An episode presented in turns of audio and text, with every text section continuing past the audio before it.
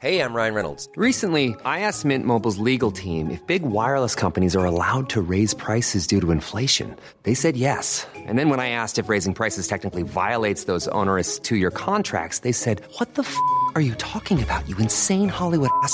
So to recap, we're cutting the price of Mint Unlimited from $30 a month to just $15 a month. Give it a try at mintmobile.com slash switch. $45 up front for three months plus taxes and fees. Promo rate for new customers for limited time. Unlimited more than 40 gigabytes per month. Slows. Full terms at mintmobile.com. Heraldo Podcast. Un lugar para tus oídos. Escucha la opinión de Sergio Sarmiento, quien te invita a reflexionar todos los días con la noticia del día.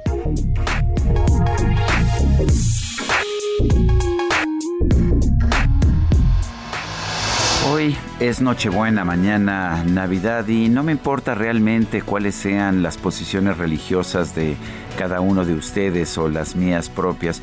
Aquí lo interesante es que a lo largo de mucho tiempo, a lo largo de siglos, quizás milenios, el festejo de Navidad ha sido un intento por tratar de reunirnos a todos, por tratar de limar asperezas, de limar conflictos, por tratar de generar una idea de que los seres humanos podemos trabajar juntos, podemos amarnos los unos a los otros.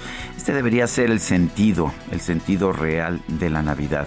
Lo vimos en, en una historia que mucho se cuenta que ocurrió allá en la Primera Guerra Mundial cuando los soldados de, las dos, ah, de, las dos facciones que se estaban enfrentando, por una parte los ingleses y aliados, por otra parte los alemanes, eh, empezaron a cantar villancicos de Navidad un 24 de diciembre y poco a poco se fueron acercando y empezaron a confraternizar, celebraron y se dieron cuenta de que no tenían razón de estarse matando los unos a los otros.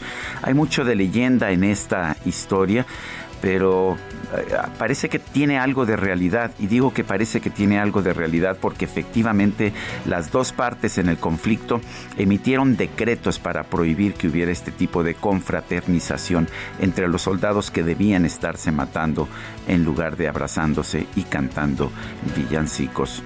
No, yo no soy un hombre religioso.